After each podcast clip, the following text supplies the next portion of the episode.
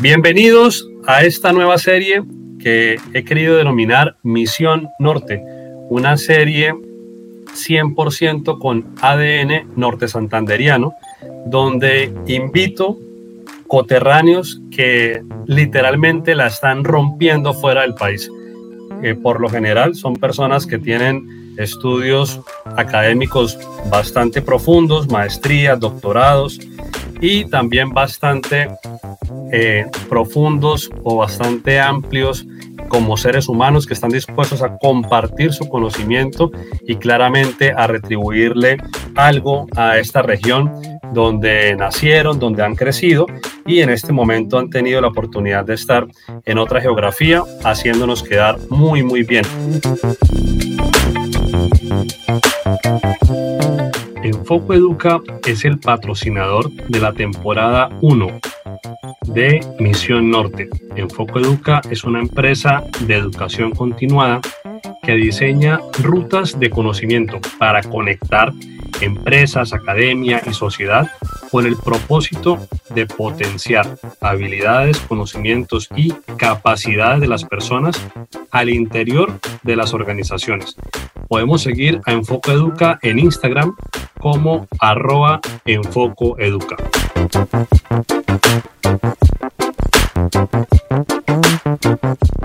Hola, bienvenidos a este episodio 7 con Luis Fernando Briseño.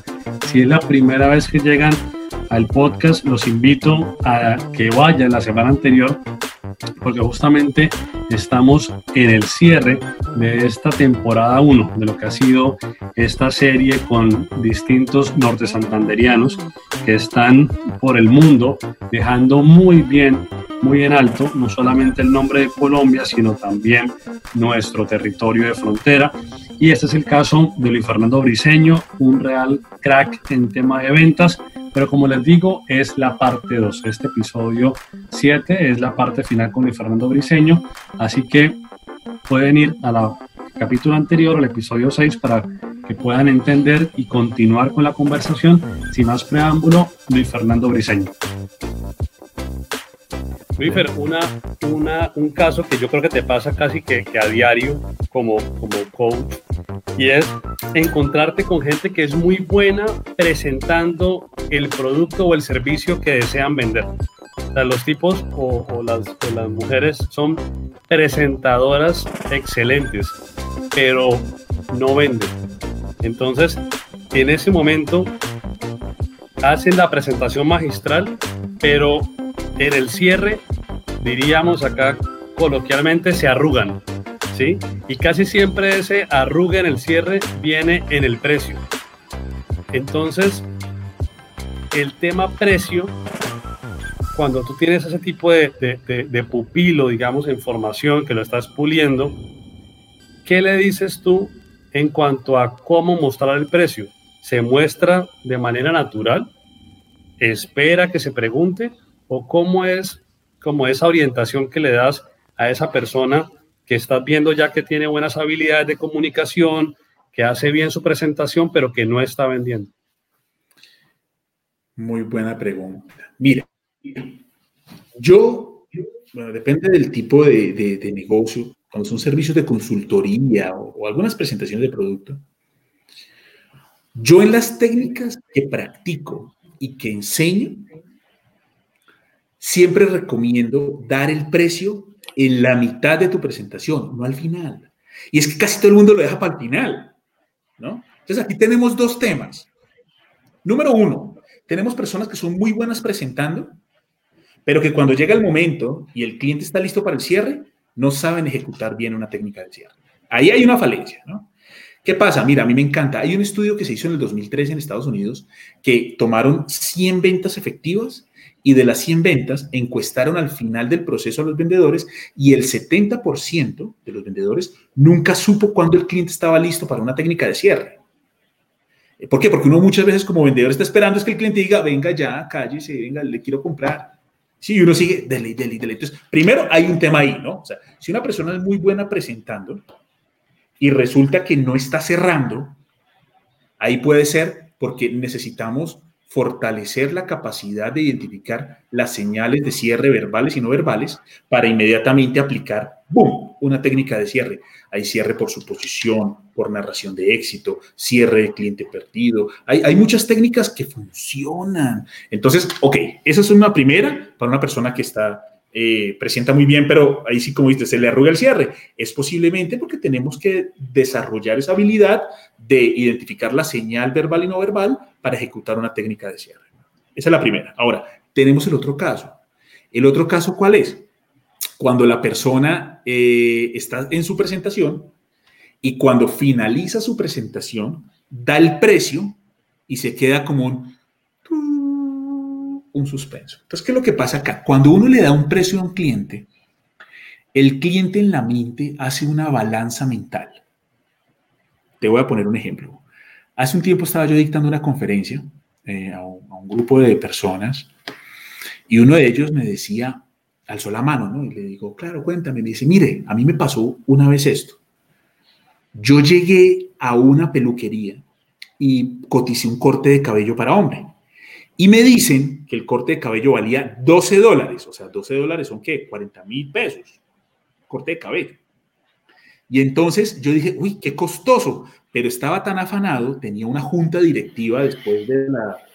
o sea, tenía una junta directiva en la tarde, no tenía más tiempo para peluquearme, me tocó pagar los 12 dólares. Cuando yo pago los 12 dólares en esta peluquería y me dan una cerveza, me ofrecen whisky o cerveza, me hacen un manicure y pedicure gratuito, me dicen que si quiero masaje de exfoliación de pies. Cuando yo salí de esa peluquería, me dijo ese señor, gerente de la marca L'Oreal de maquillaje, me dice, cuando yo salgo de esta peluquería, imagínate, trabaja en L'Oreal, o sea, él sabía lo que, ¿sí? Cuando yo salgo de esta peluquería, dije, 12 dólares, qué corte de pelo tan barato. ¿Te das cuenta? Entonces, ¿qué es lo que pasa? El cliente, cuando, cuando tú le hablas de precio al cliente, el cliente hace una balanza mental. Y el cliente, cuando tú le dices, ¿cuánto vale eso? 100 dólares. ¡Boom! El 100 dólares se va para un lado. Y dice, uy, qué caro. Entonces tu trabajo como vendedor es demostrarle al cliente que esos 100 dólares o es barato o es el justo. Pero ojalá que sea el barato. Entonces ahí te toca a ti, con las ventajas, con los beneficios, con todas tus herramientas y tu potencial, tienes que comenzar a demostrar que esos 100 dólares son bobadas. Cuando el cliente te dice, no, pero es que esto está muy caro, yo siempre le digo, bueno, pregúntele al cliente, pero caro comparado con qué? Porque para un cliente es muy fácil decir, eso está caro. Pero, ok, está caro, perfecto, puede ser que sí, pero dígame, ¿comparado con qué? ¿Sí? Entonces ahí es donde tú sacas las ventajas y los beneficios de tu marca. Entonces yo siempre le recomiendo a las personas que el precio lo pongan en la mitad. Porque, ah, bueno, y una presentación de negocios no tiene que durar más de 40 minutos. O sea, tú tienes 40 minutos para generar un impacto en la vida de esa persona. Entonces, más o menos por el minuto 20, por el minuto 15, tú das el precio y todavía tienes unos 10 o 15 minutos más para justificar con las ventajas, los beneficios, las características, todo lo que va a conseguir, tienes esos minutos para justificar que lo que estás cobrando es poquito o algo muy justo para lo que estás ofreciendo. Entonces, esa es la segunda recomendación. Para aquellos que manejen presentaciones muy buenas, pero se rajen en precio, los invito a que pongan el precio en la mitad y jueguen con ventajas, beneficios para hacer que el cliente suene boba, el precio suene bobadas. Yo, por ejemplo, yo tengo un, el servicio, yo tengo un servicio que es de ticket promedio de casi 600 dólares mensuales a, a, a pymes, ¿no? es un tema que incluye coaching, un montón de cosas.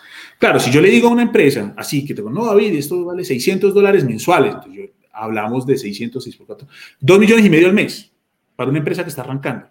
Es como, uy, pero si yo lo digo a la mitad y le digo y le explico esos 2 millones y medio, todo lo que incluyen, la persona al final va a decir, no, ¿dónde firmo? Entonces, ese es pues un consejo que, que, les puedo dar a la audiencia y, y, a las personas que tengan eso. Pues, David, tú me dirás. Mira, y te comparto, te comparto algo, Luifer, al respecto. Yo tengo una perrita pastor collie en la casa y el año pasado a mí nadie me vino a ofrecer el servicio de paseo. Acá en Cúcuta ya hay varias, varias ofertas que te pasean el perrito todos los días una hora.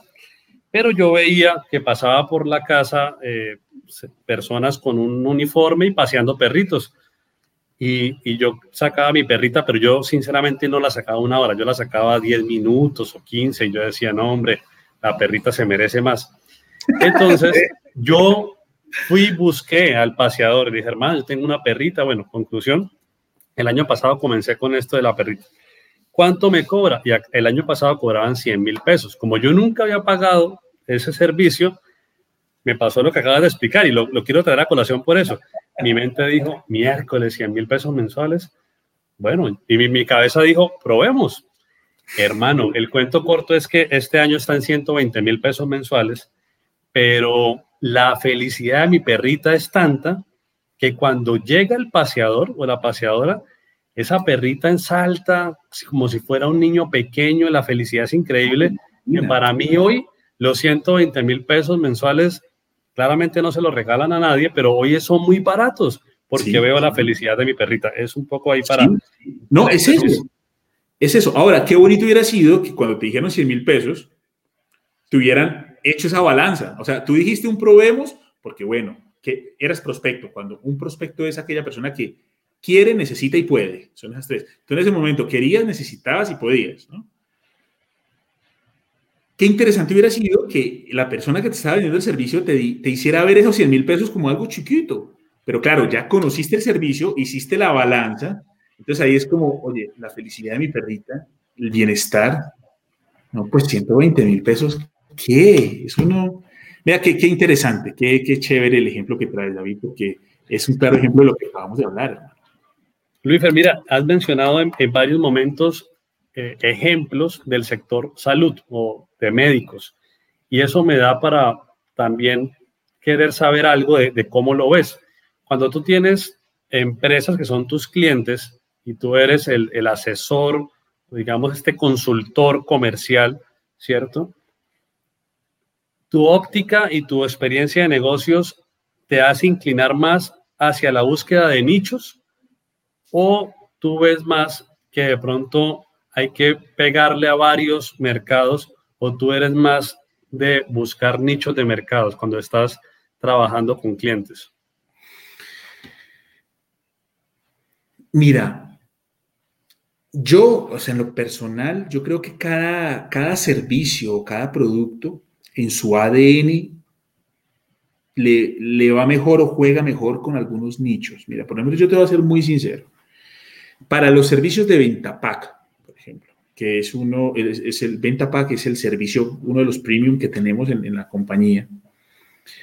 El nicho que tratamos de, tomar, y, por qué? Porque es que la experiencia nos lo ha demostrado. Si yo tengo 10 clientes y yo busco dispararle a todos, en un inicio fue así, o sea, en un inicio, porque uno siempre en los negocios tiene la famosa curva de aprendizaje. Entonces, en un principio uno se da cuenta y uno le dispara todo, comienzan a salir clientes de todo tipo, pero uno se va dando cuenta a cuáles clientes y a cuáles nichos de mercado les trabaja mejor el servicio, sobre todo cuando es asesoría o consultoría. ¿Sí? Pasa en cualquier producto también. Si tú vendes alimentos y tú vendes un alimento que busque salud y bienestar, por ejemplo, pues el nicho es muy claro, ¿no? Familias, padres de familia, hijos entre, pum, pum, pum. Entonces yo digo que cuando tú ya logras identificar, o sea, al principio tienes tu curva de aprendizaje, tienes que saber cómo se mueve tu producto y tu servicio en diferentes nichos, pues, para, saber ya ciencia cierta, ¿no? Aunque también te puedes ahorrar ese camino con una buena investigación de mercado. Pero cuando tú ya tienes la, la línea de aprendizaje, tú ya dices, hombre, ¿qué prefieres? ¿Desgastarte con 10 clientes de cualquier tipo o te desgastas con 10 clientes a los cuales tu probabilidad de éxito es mucho mayor? Entonces es ahí donde yo digo y yo siempre recomiendo que el producto y el servicio que tengas debe tener un nicho definido. O sea, debe tener un, lo que llaman los gringos el, famoso personal buyer o lo que uno llama aquí también el famoso avatar. Entonces, cuando tú defines el nicho, por ejemplo, en mi caso, a mí me va muy bien para ciertos productos que tengo, médicos, clínicas veterinarias, empresas de seguridad privada, empresas de seguridad automotriz eh, y me va muy bien con, eh, a ver, ¿cuál es el otro sí que se mueve? Ah, esto y seguridad electrónica, esas empresas. Entonces, yo ya sé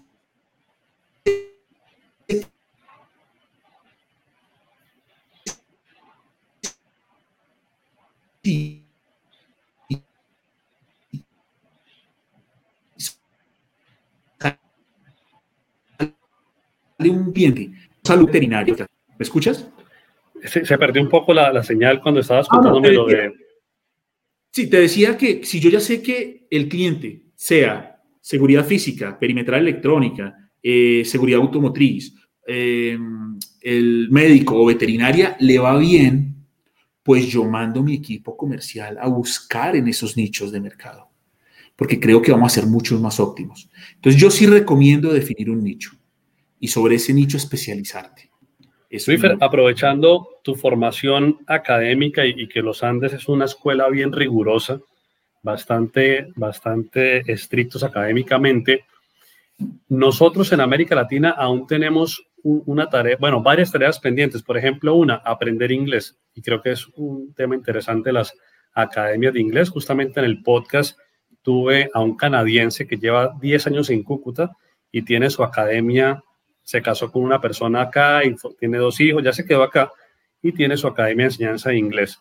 Entonces, la tarea de aprender inglés es una tarea pendiente en América Latina aún.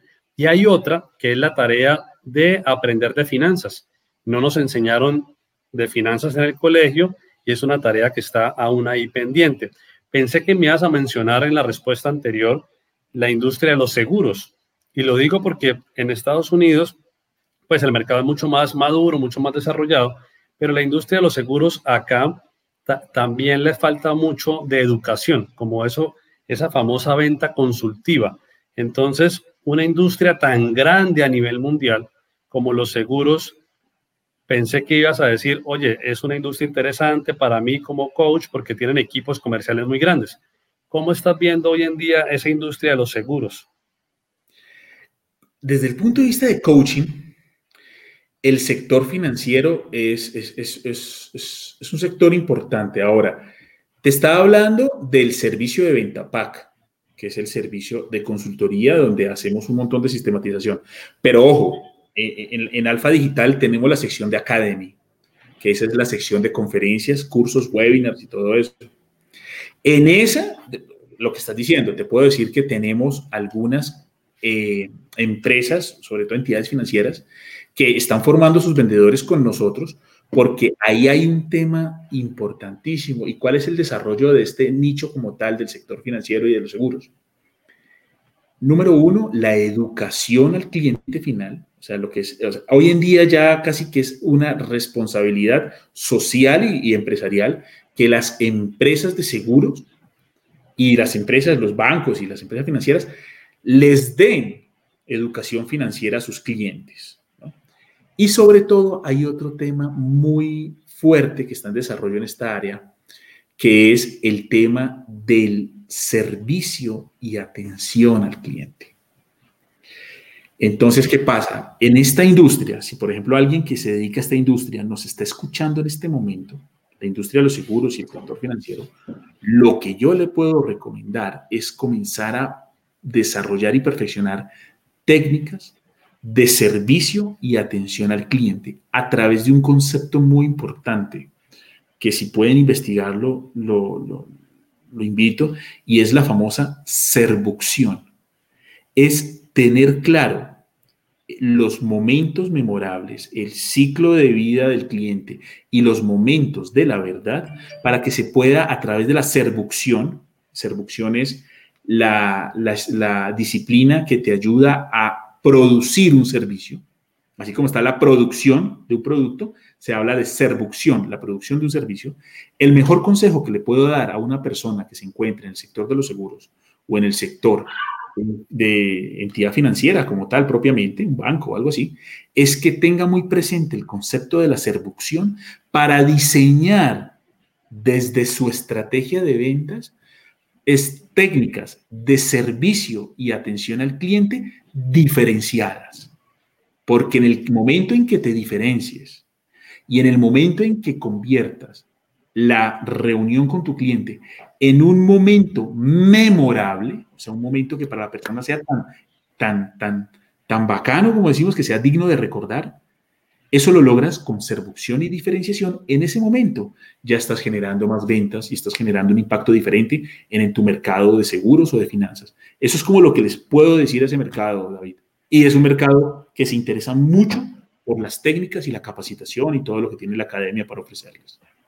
Luis, mira, para, para, ir cerrando, estoy muy agradecido por tu tiempo y también con tu familia que has dejado de estar ahí en la casa pendiente por, por estar acá en estos micrófonos del podcast. Pero eh, como te digo, para ir concluyendo, esta mañana leía en el periódico El País de España una noticia que decía pico o brote, nuevo brote en Corea del Sur, posiblemente el foco del contagio en los colegios y pareciera que en Corea del Sur ahora enviaron nuevamente a los estudiantes para la casa y dejaron únicamente a los estudiantes de último grado ahí en los, en los colegios. Yo le tomé e, el pantallazo a esta noticia y se lo envié a un amigo que tiene un servicio de educación, acá se llama asesoría de tareas, o sea, lo conoces bien, ¿no? Que el niño o el, niño o la niña requiere un refuerzo y esto, esta empresa, ellos están organizados como una empresa, tienen sus profesores y yo le envío esta información a este amigo, por cierto, Calasancio también, y él me dice, Sí, David, es que eso es lo que yo, lo que yo le decía, el riesgo, el contagio. Yo le, yo le contesté al revés. Yo lo que veo es una oportunidad para ti, porque finalmente yo veo que los colegios tradicionales, los colegios tienen un, un, gran reto y es que el padre de familia está asustado y que no quiere mandar a su hijo, o por lo menos en, en, la, en el caso, mi hermano con las dos niñas, o en el caso mi novia, por ejemplo, tiene un, tiene un niño que estudia en La Salle, el niño ya está en, séptimo, o sea, no es un niño chiquito, pero ella dice, este año no lo mando. Igual yo estoy pagando, yo soy un cliente y yo estoy al día con el colegio en mis pagos, pero yo no me arriesgo como, como mamá y mi hijo este año se queda en la casa. Entonces yo le decía a este amigo, hermano, creo que el reto está para el colegio, pero para usted, que es un servicio complementario, yo veo es una oportunidad. Mi sobrina, Luifer, y yo se lo decía al amigo, tiene tres años y al jardín infantil desde marzo no volvió. Pero yo no quiero que una niña de tres años, en una edad donde es una esponjita y, tiene que estimularse y aprende todo, y los papás están trabajando ocupados, yo no quiero que se quede solamente en la casa viendo televisión o, o jugando con el smartphone. Yo sí quisiera que tenga un tutor o un docente que la visite en la casa por lo menos tres veces a la semana. Entonces yo veo ahí una, una oportunidad.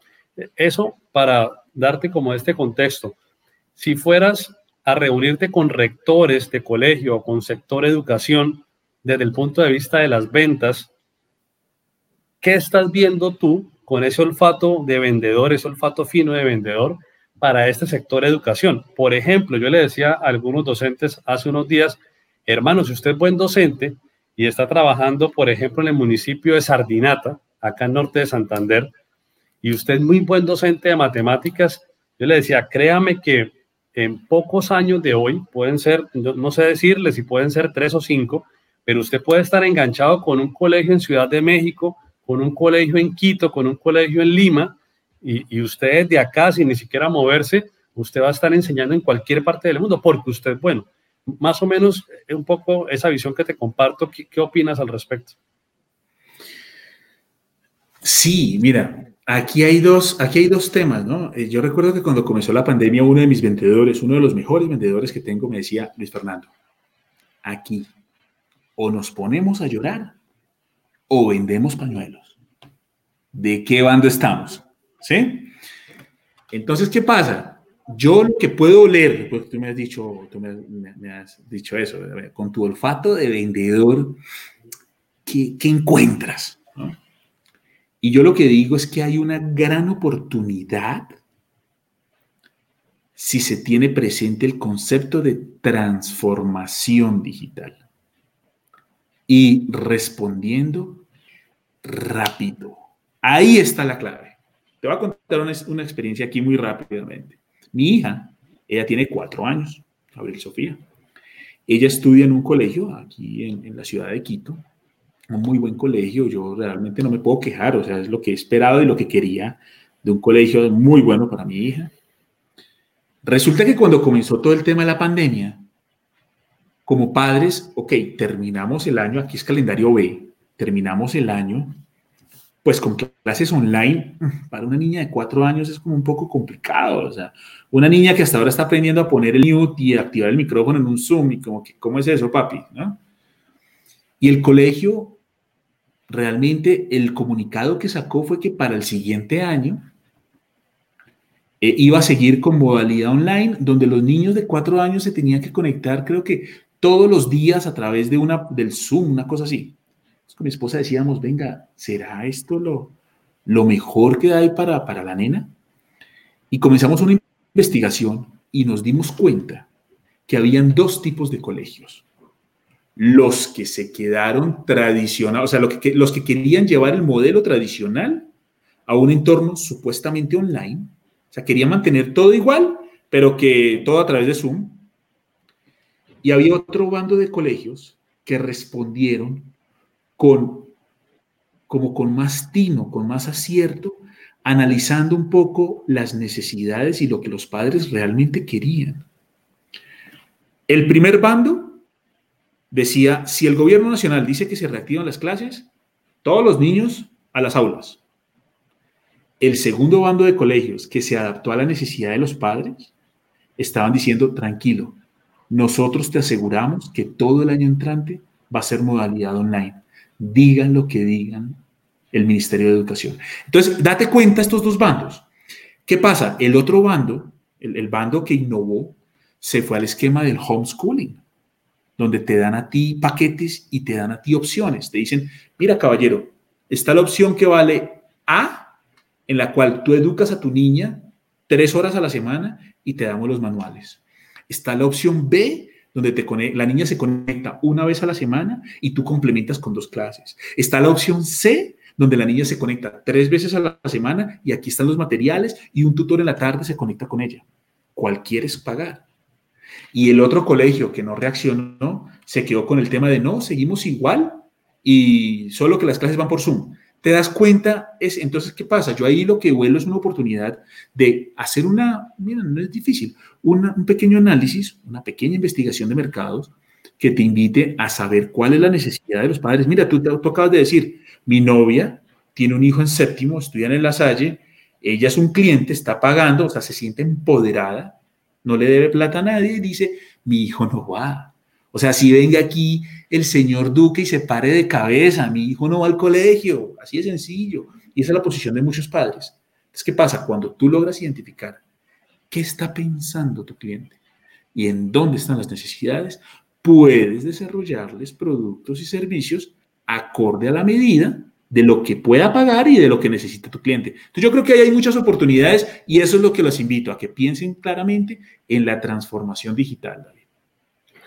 Luífer, y fiel a mi promesa de que estamos cerrando, eh, ya para, para, cumplir con eso. No, no tengo problema, a mí me da cosas con la audiencia. No, pero no, no, no, claramente estamos en la parte 2, o sea, claramente a esta altura, eh, esto que estamos haciendo ahorita es la parte 2 y, y, los que lleguen acá por algún motivo y se perdieron la parte 1, los invito a que vayan al podcast a la, a la parte 1. Pero mira, acá quiero también conocer tu experiencia con el tema de marketing y te voy a decir por qué.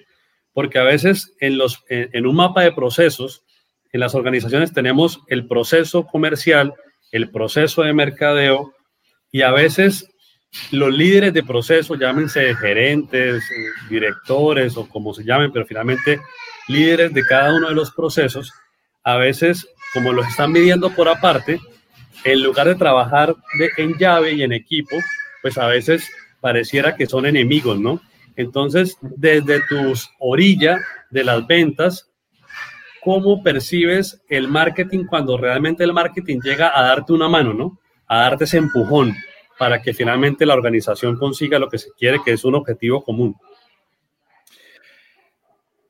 Esa es, esa es la base del coaching, David. Y eso es lo que trabajamos mucho en coaching. Cuando nosotros hacemos un coaching, un coaching puro. Hay muchos tipos de coaching. Yo profeso uno, que es el coaching puro, eh, desde su, esencia, que es el normado por la ICF, por Federación Internacional de Coaching, es una entidad norteamericana. Y aquí es cuando, o sea, cuando vamos a, la, a la esencia del coaching, es precisamente eso, es lograr integrar las diferentes piezas de una organización para que todas vayan en pro de un objetivo en común. Ahora, ¿qué es lo que pasa? Lo que tú bien has dicho. Marketing, su trabajo es conseguir leads. ¿sí? Ventas, su trabajo es cerrar y vender. Podemos decir que marketing crea una necesidad en el cliente y ventas descubre la necesidad en el cliente. Por eso hay muchos vendedores que dicen, no, es que nosotros los vendedores debemos crear la necesidad del cliente. No, nosotros debemos descubrirla. Tú en el proceso de ventas de 40 minutos no te da el tiempo para crearle nada a nadie. El que viene ya tiene una necesidad, tu trabajo es descubrirla. Entonces, ¿qué pasa? Marketing dice, yo produje leads. Y ventas que dicen, no, pues que los leads que usted me da no son buenos, no son calificados. Y es pelea en las organizaciones. Esa es la eterna pelea. Es que marketing no, no, no, no me da lo bueno. no es que ventas no sabe vender. Entonces, ¿qué pasa? Ahí, básicamente, lo primero que tenemos que hacer es alinear tanto. No, ojo, y no te he puesto el tercer eslabón, que es el tercer eslabón de la cadena. Tenemos marketing, tenemos ventas y tenemos soporte y servicio al cliente, que es el que atiende al cliente berraco, ¿no? Esos son otros. Ah, es que los vendedores prometieron algo que no se podía cumplir. ¿Sí? Entonces, ahí ese es el círculo vicioso de, del conflicto. Lo que se trata de hacer ahí es, bueno, número uno, las tres áreas deben compartir los objetivos y las metas, las metas SMART, ojo, inteligentes, de la organización. O sea, eso es clave. Los tres tienen que estar alineados con un para dónde vamos. Adicionalmente, se deben desarrollar estrategias y métodos de comunicación entre áreas que permita conocer en qué andan y cómo lo están haciendo, a modo de que se informen que realmente los vendedores están siendo capacitados, de que en marketing se están eh, asesorando muy bien, de que servicio al cliente está optimizando su sistema, su SLA de servicio y está ofreciendo los resultados en el menor tiempo posible y que eso toda organización lo conozca en estas tres áreas. Pero para eso, lo más importante es desarrollar una estrategia CRM enfocada en el cliente. El CRM hoy en día es un concepto que todo el mundo lo relaciona con un software. Todo el mundo habla de CRM, ah, un software. Venga Luis, a mí me dicen, venga Luis, ¿cuál es el mejor software CRM para mi compañía? Tengo este, A, B, C, D, este me vale tanto, este me vale tanto. Y a la final, esto es muy parecido como cuando uno le pregunta, mira, ¿Cuál es el mejor lenguaje de programación? La respuesta cuál es? No, el mejor lenguaje de programación es el que mejor domina tu programador. En CRM igual, ¿cuál es el mejor CRM para tu compañía? El que mejor cumpla los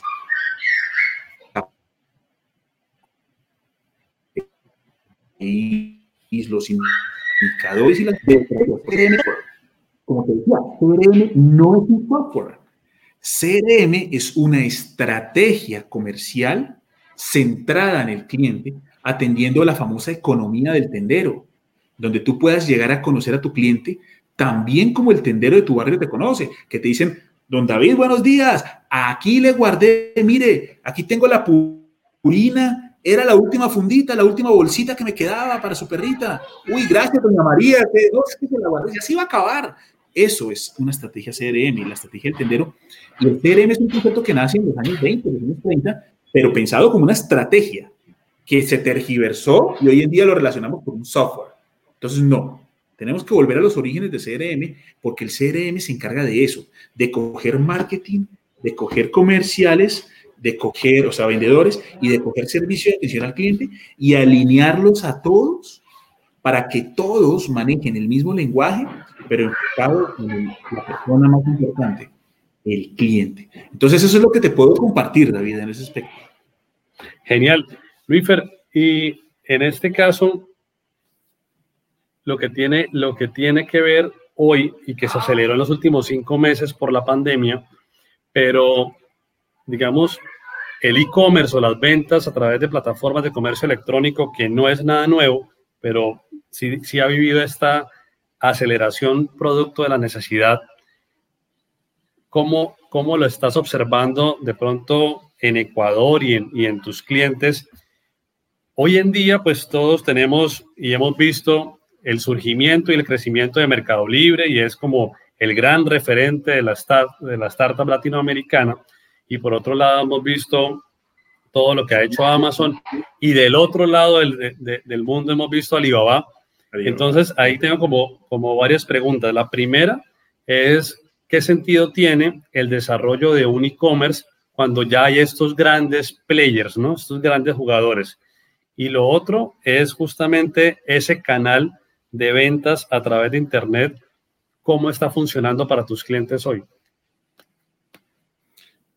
Muy buena pregunta. Se me vino, cuando estabas hablando, se me vino a la cabeza un meme que me mostró mi esposa, que me dice, Luis, Luis, mira, mira, mira. Y el meme decía, ¿quién impulsó la transformación digital en tu empresa? A, el dueño de la compañía. B, tu jefe. C, el COVID. O sea, ¿quién, ¿quién impulsó? Y, es, y viene de ahí, mira, para mí fue una sorpresa. Número uno, encontrar una estadística de que en el mes de marzo de 2020, de todas las transacciones que se hicieron en Latinoamérica, el 70% fueron usuarios nuevos. Eso fue una locura. Si el e-commerce ya venía creciendo al orden del 200% por año, que en un solo mes el 70% de las transacciones sean usuarios nuevos, eso te revienta la cabeza, te la explota. ¿Qué pasó acá? Entonces, primera pregunta que tú haces. ¿Qué sentido tiene hoy en día tener un e-commerce siendo que hay grandes players en el mercado, grandes jugadores? Bueno,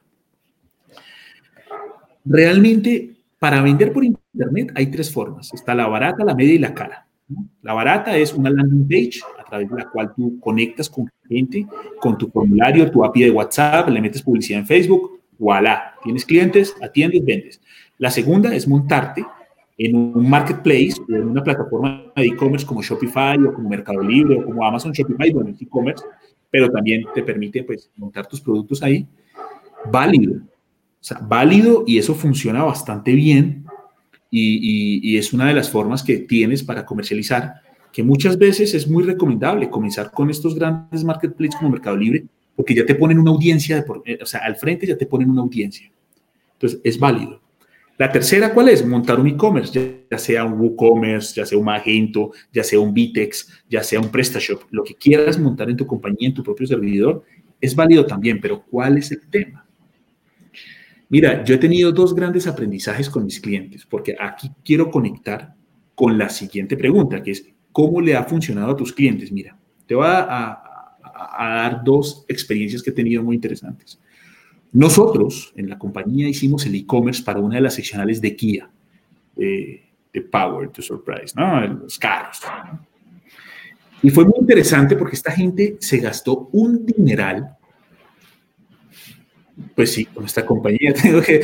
Se gastó un dineral montando un e-commerce, pero hermano, era una cosa muy bacana. La carreta de compras, filtro por marcas. Era para la seccional de colisión, de de, repuestos de colisión, o sea, cuando el carro se estrella, que el guardafango, que la puerta, que no sé qué. Y el gerente me decía, en, un momento, eh, me decía, Luis Fernando, es increíble, o sea, hemos hecho una inversión muy interesante, pero hay un tema acá, y es que nos estamos dando cuenta que gran parte de las ventas, si bien tratamos de que se cierren por el carrito de compras, resultan cerrándose por WhatsApp. O sea, la gente va a ver que tenemos el repuesto, todo, y pum, va y se contacta por WhatsApp. Y por WhatsApp piden y venga y deme la cuenta y ahí le mando el soporte de la transferencia y terminó la venta por WhatsApp. Venga, pero hágalo por el carrito, vea, regístrese, vea que Servientrega le lleva, vea que DHL le lleva, vea que... No, no, no, no, por WhatsApp. Entonces, aquí, ¿cuál es la primera anécdota que quiero ofrecerle a la gente? Y es que mucho análisis muchas veces genera parálisis. Es el famoso P por A, la parálisis por análisis, que es uno de los síndromes fuertes del emprendedor. Entonces yo lo que invito es que podemos comenzar con un tema de e-commerce, sea Mercado Libre, que es muy fácil, sea Amazon, si ya quieres estar en los Estados Unidos, o Shopify para montar tus productos, o una pequeña landing page. Es necesaria la transformación digital porque a la final lo que va a permitir eso es que el cliente se contacte contigo. Así que si es importante tenerlo, sí es importante tenerlo. Te comparto la segunda experiencia. Una compañía de los Estados Unidos me contrató hace algunos meses para asesorarla en el tema de ventas por Internet. Una compañía norteamericana que exporta productos de diferentes países, Argentina, Chile, Perú, Ecuador, Colombia, eh, productos sobre todo de fair eh, trade, de comercio justo, de comunidades indígenas y llevan para los Estados Unidos. Entonces, estábamos en todo el tema de la asesoría y era increíble. Ellos en Estados Unidos, un país tan fuerte, eh, habían montado su tienda virtual, ¿sí? habían montado su, su plataforma, habían cargado sus productos en la tienda virtual y, oh sorpresa, ¿cuál fue el fin de montar este e-commerce? El fin era de que el 95% de sus ventas era por Amazon.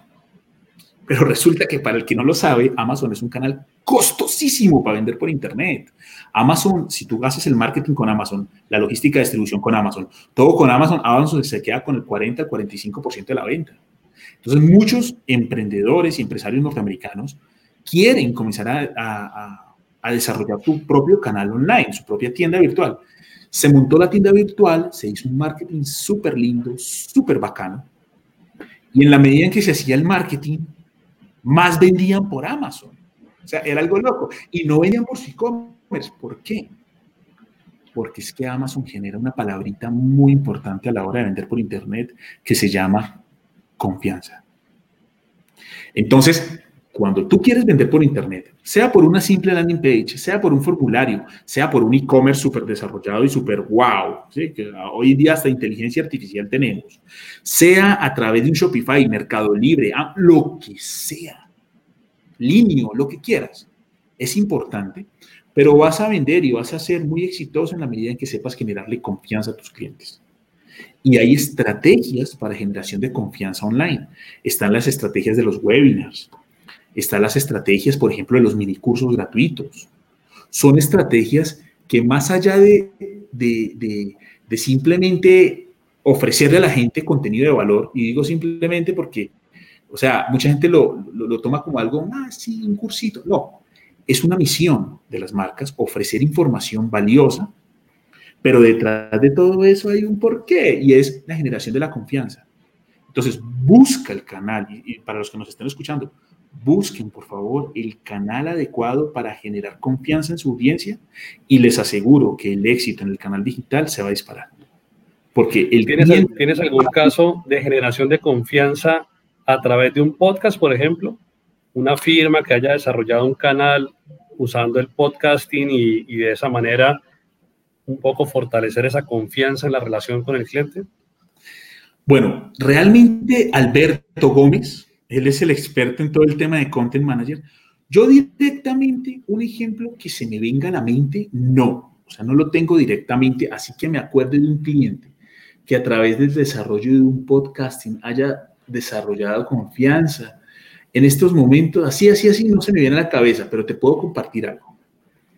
En una conversación que tuve con Beto hace poco, él me ilustró con un tema muy, muy chévere y fue que me dijo, Luis Fer, las marcas tienen que apostarle a convertirse en medios de comunicación con su audiencia. Las marcas tienen que comenzar a desarrollar sus departamentos de comunicación como si fueran un periódico, como si fueran un canal de televisión, como si fueran una radio. ¿Qué fue lo que él me quiso decir? Que las, marcas tienen que desarrollar su canal de YouTube, tienen que desarrollar su canal de contenido a través de blogs, de lecturas, y tienen que desarrollar su canal de radio, su podcast. Porque a través de esos canales ellos deben nutrir a la audiencia con conocimiento, con información de valor para asegurar, uno, la confianza y dos, la fidelidad. Y aquí te comparto algo, cuando tú tienes clientes fieles, ya tenerlos fieles, te felicito. Pero ahí el reto cambia, porque tienes que convertirlos en clientes leales. Hay una diferencia entre cliente fiel y cliente leal. Y eso es algo que muchas veces no tenemos presente. El cliente leal es el que no te cambia por nada. Te llegó tarde la importación, que la sudadera salió con el tejido malo, que fue un error de fabricación, lo que sea. El cliente leal te la perdona. El cliente fiel te cambia. Entonces, ahí es donde está el tema. ¿Cómo fidelizar clientes para volverlos leales a través de los canales? es eso lo que tú me estás diciendo. El podcasting es el canal de comunicación como la radio. El YouTube es el canal de televisión como la televisión.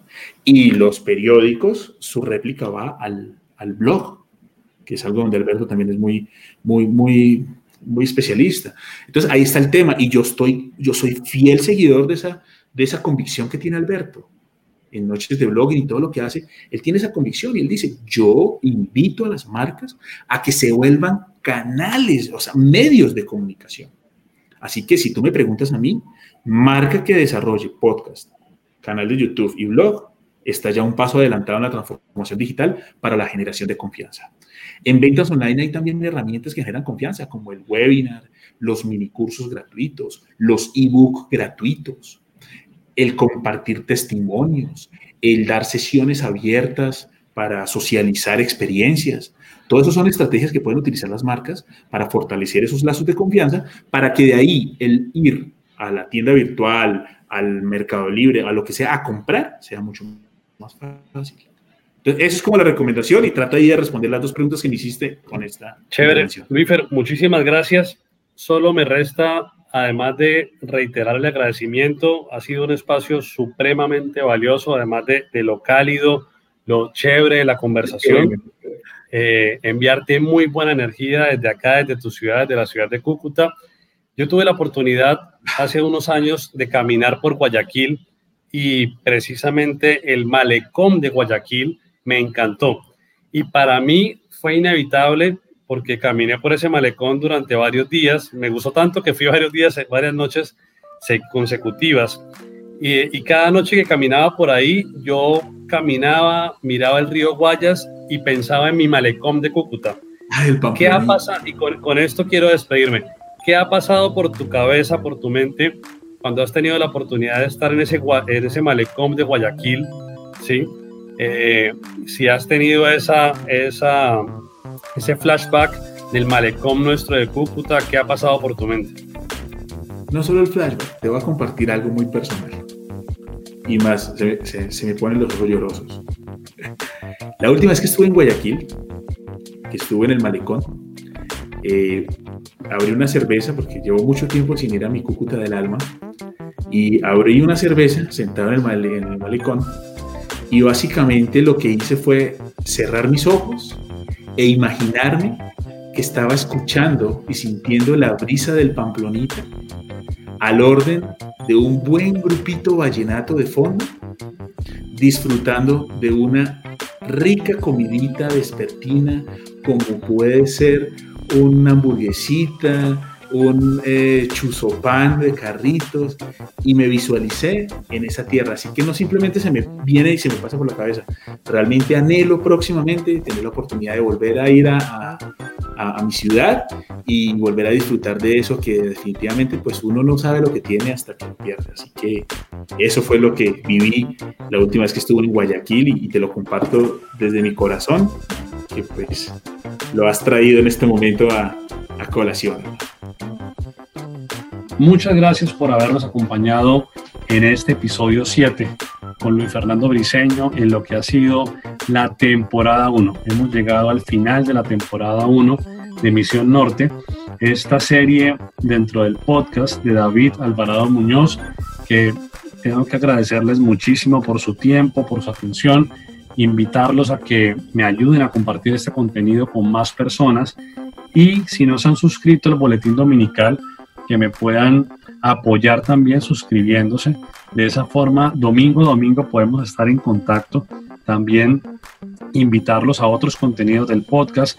Publico generalmente los martes y los jueves, así que ustedes tienen otras series, tienen el contenido regular con distintos invitados, la mayoría girando en torno al emprendimiento, pero también al mundo de las comunicaciones, al mundo del marketing de contenidos y en especial en esta serie Misión Norte hemos tocado distintos temas. Empezamos con un tema de arquitectura con Omar Avellaneda desde la ciudad de Barcelona, pasando por temas de Big Data e inteligencia artificial con Juan Manuel López conectado desde Lisboa y bueno, terminando acá en este episodio 7, pasando antes por la Ciudad de México, por Washington, en fin, cada invitado con no solamente con su historia, sino con el tema que está trabajando. Un abrazo para todos ustedes y que Dios los bendiga.